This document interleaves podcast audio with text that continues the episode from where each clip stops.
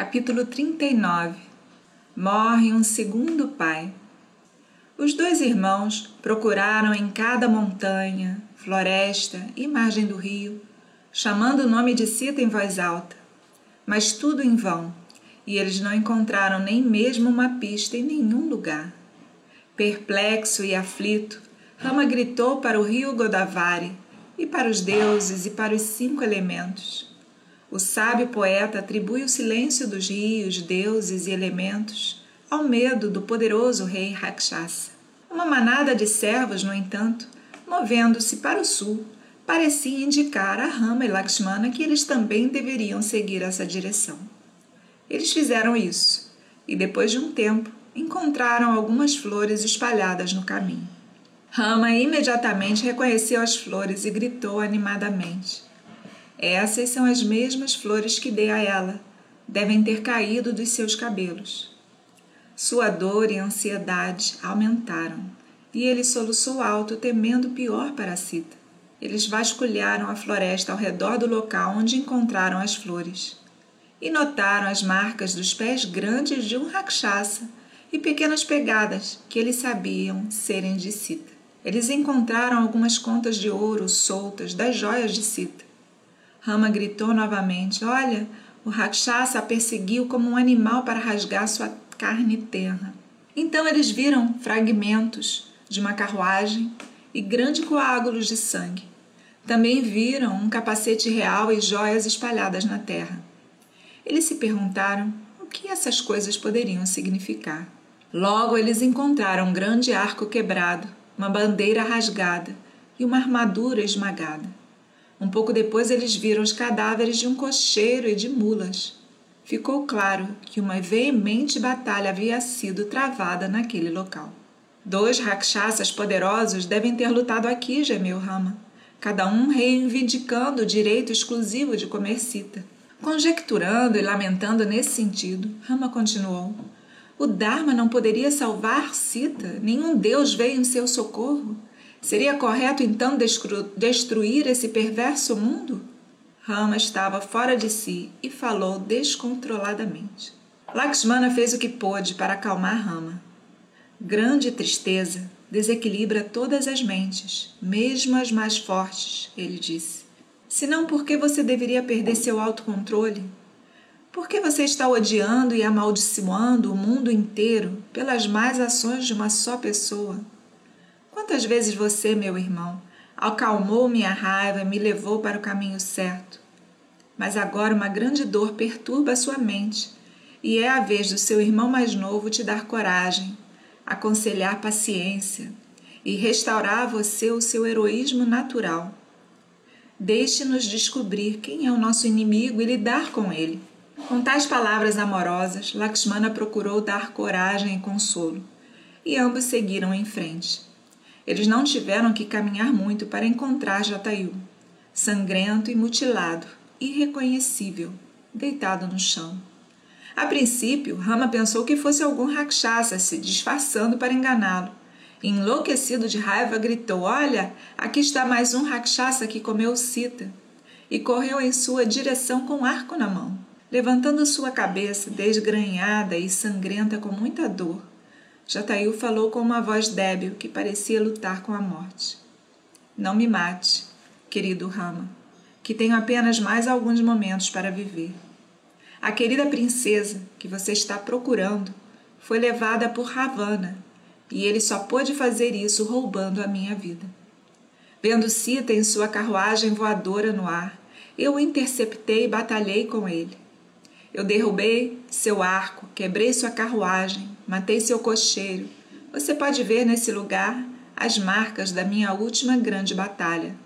Eu fiz o meu melhor.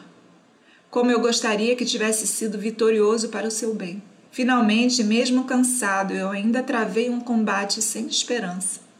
Idade contra juventude, bico e garras contra armas afiadas e panóplia de aço ele cortou minhas asas e garras.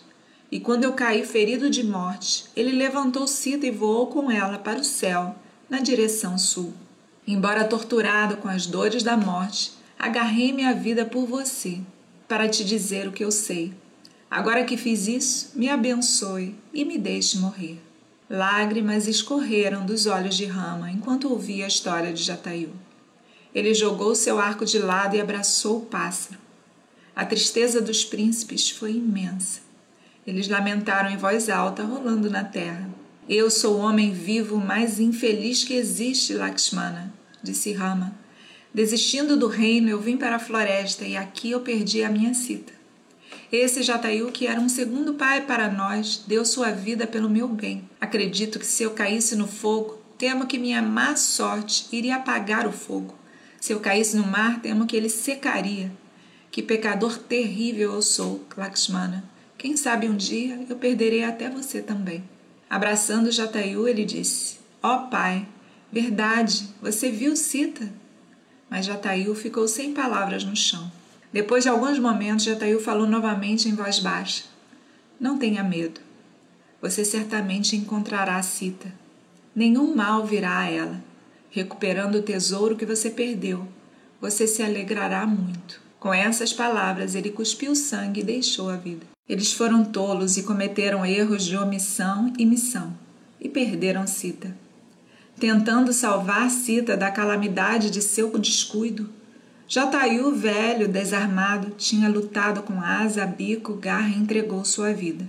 Quando o pai deles morreu em Ayodhya, suas exéquias foram realizadas por Bharata e Satrugna.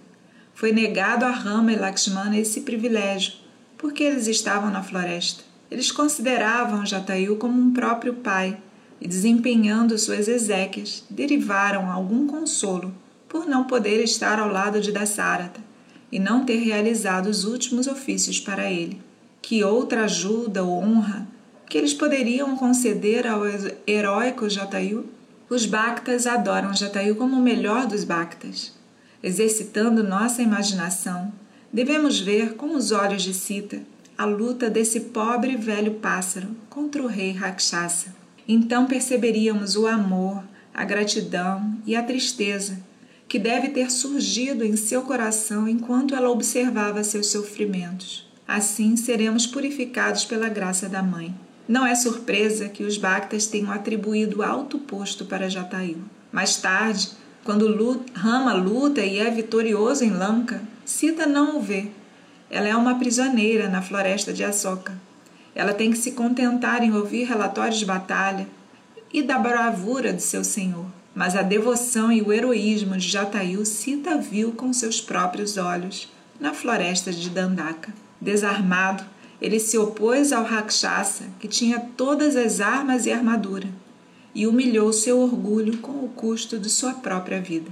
A batalha de Jatayu com Ravana é mais importante do que as batalhas em Lanka. Por isso, a reverência piedosa a Jatayu, assim como a Bharata, vistos como um avatar, um guia no caminho espiritual.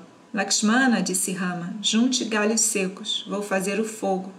Nós falhamos em realizar as exéquias de nosso pai. Vamos fazê-lo para o nosso pai Águia, que nos deu a sua própria vida. Os príncipes cantaram invocações sagradas enquanto eles derramavam libações para o espírito que partiu. Ó Rei dos Pássaros, que você possa desfrutar toda a bem-aventurança dos virtuosos que realizavam grandes sacrifícios. Que você possa desfrutar da felicidade de vanas pratas que fizeram grande penitência. Que você possa desfrutar da felicidade daqueles que fizeram grandes doações de terras que você possa aproveitar a felicidade daqueles que lutaram heroicamente no campo de batalha. Que toda a felicidade de todas as pessoas boas seja sua. Depois da cerimônia, Rama ficou com a mente mais estável e mais forte. Para milhões de homens e mulheres e crianças na Índia, o Ramayana não é uma mera história. Tem mais verdade e significado do que os eventos em suas próprias vidas. Assim como as plantas crescem sob a influência da luz do sol, o povo da Índia cresce em força mental e cultural, absorvendo a inspiração brilhante do Ramayana. Quando virmos qualquer pessoa indefesa, em perigo ou dificuldade, pensemos em Jatayu e, com a mente firme, tentemos ajudar independente das circunstâncias. Rama ter lamentado de tristeza pode ser comparado ao comportamento de outra encarnação, honrada por outra fé. É dito na Bíblia que Jesus, pregado na cruz e prestes a deixar seu corpo, gritou em voz alta: Deus meu, Deus meu, por que me desamparaste? O mistério das encarnações é sempre o mesmo.